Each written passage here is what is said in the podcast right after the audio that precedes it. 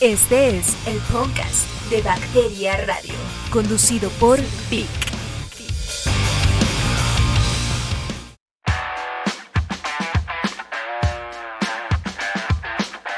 Sean bienvenidas y bienvenidos y bienvenides, ya saben, por aquello del No Te Entumas, a este bonus track dedicado a una de las mejores bandas de Latinoamérica y del rock en español, amados y aclamados en Rusia, pero originarios de la Ciudad de México.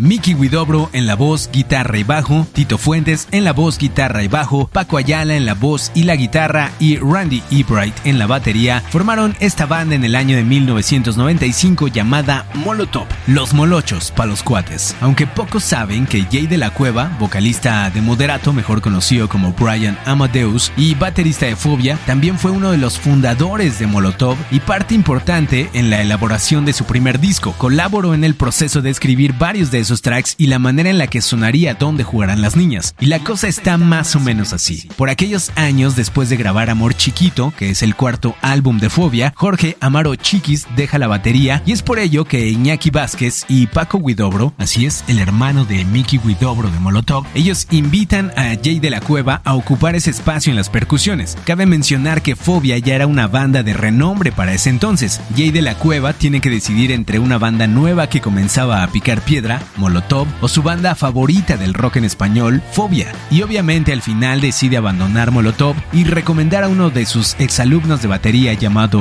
Randy Ebright. Afortunadamente Molotov se convirtió en un boom y desafortunadamente para Jay, Fobia decidió desintegrarse tres años después. Pero bueno, más allá de hablar de la historia de Molotov, en esta ocasión te contaré algunas cosas que seguramente no sabías de su primer disco llamado ¿Dónde jugarán las niñas? El disco Donde jugarán las niñas fue grabado en Los Ángeles bajo el sello discográfico de Universal, bajo la producción de Gustavo Santaolalla, Aníbal Kerpel como productor asociado y el gran Tony Peluso como ingeniero de audio. Fue lanzado en julio de 1997 y registró más de un millón de copias vendidas, y muchas de esas copias fueron vendidas por los propios integrantes de la banda. Incluso fueron nominados a un Grammy Latino. Donde jugarán las niñas es un disco de 12 tracks llenos de sátira política y social hacia el gobierno mexicano y la propia sociedad mexicana, con temas abiertamente sexuales y por demás groseros que provocaron que este disco fuera censurado e incluso recientemente el disco fue cancelado por estas nuevas generaciones de Mazapán por el tema de puto, señalando que es un tema abiertamente homofóbico, pero la verdad creo que en México decirle a alguien puto tiene más que ver con ser agachón, con alguien a quien le falta valor o coraje ante algún conflicto, con rajarse pues, y no tanto con la preferencia sexual.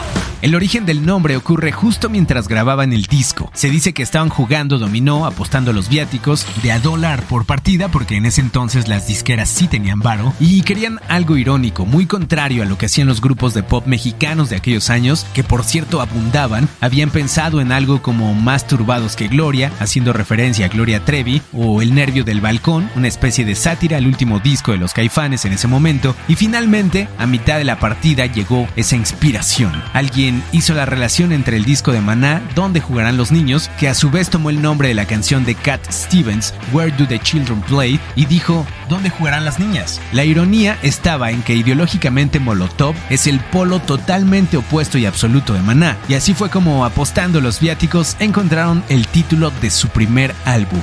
Me gustaba mucho la escena del rock de esos años, realmente se podía tirar hate al pop por pura diversión y deporte, ¿estás de acuerdo?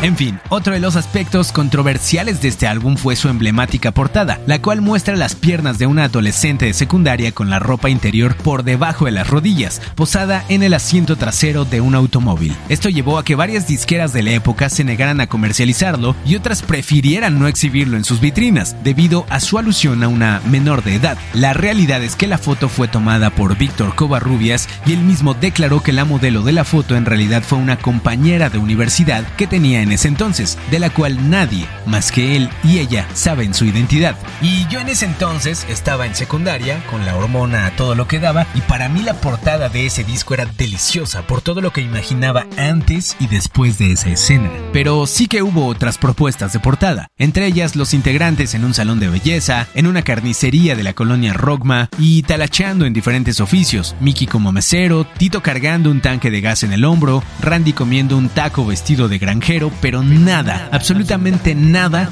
igualaba el impacto de la adolescente con la falda escolar en la portada. Finalmente, la indecencia de esta imagen provocó la censura por completo y se prohibió la venta del disco, pero esa era la estrategia real de la disquera y de la banda. Esperaban esa reacción y con más de 25 mil discos parados decidieron salir a las calles a vender sus propios discos, como cualquier banda que viene empujando desde abajo y con eso provocaron el fenómeno esperado. Cuando prohíbes algo, que muchos se interesen más por ese algo. Incluso, estos locos hicieron una manifestación en Ciudad de México vestidos con mandiles donde portaban los discos que iban vendiendo de mano en mano. Los cuatro Molotov marcharon por reforma acompañados de aproximadamente 600 personas. Llegaron al Monumento de la Revolución, a la Glorieta de Insurgentes, hasta llegar a Coyoacán. Participaron varios artistas y bandas como Azul Violeta de Guadalajara y por supuesto Paco Huidobro. Debieron haberse vendido alrededor de 500 discos y finalmente lograron levantar la censura y ya encontrar el dónde jugarán las niñas en tiendas como Pips o Sanborns, un regalo perfecto para esa Navidad.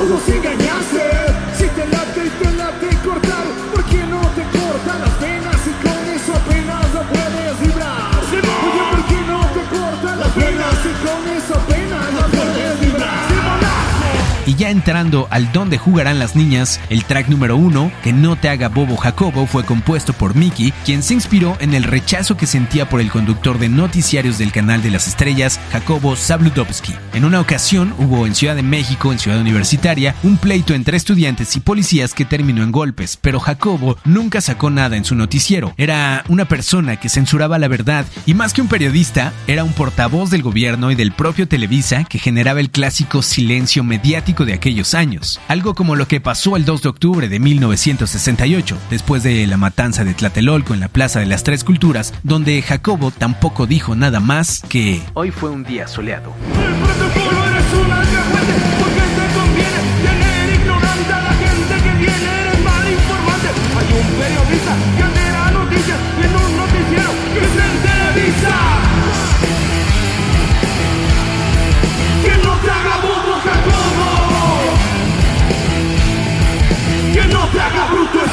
El track número 5, Give Me the Power, es uno de los más emblemáticos, un verdadero himno de la lucha social contra los políticos mexicanos y su carga histórica de corrupción, asesinatos y falta de capacidad para gobernar. Y de este track sale una de las frases más bellas de la historia que engloba todo el power mexicano.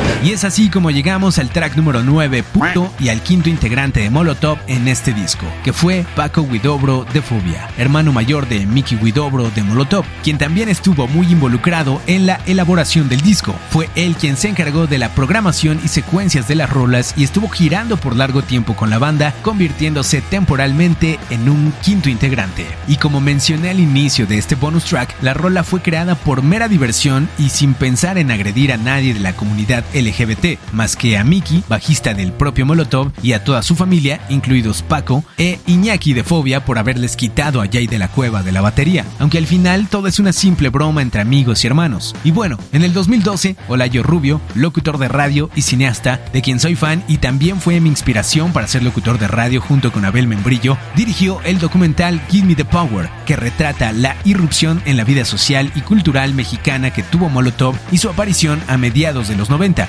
Incluso, durante el documental se habla de la canción Puto, el cual menciona el mismo productor Gustavo Santaolalla, Puto no es el homosexual, Puto es el que te saca lo que tienes para comer, Puto es el que ejerce el poder de una manera desmedida. Y por supuesto en México es Puto el que lo lea.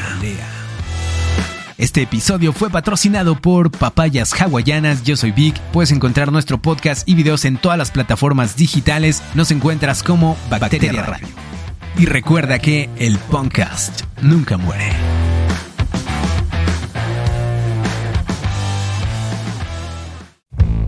Este podcast fue editado, escrito y dirigido por Ali André Martínez y es una producción de mismo. Hazlo tú mismo.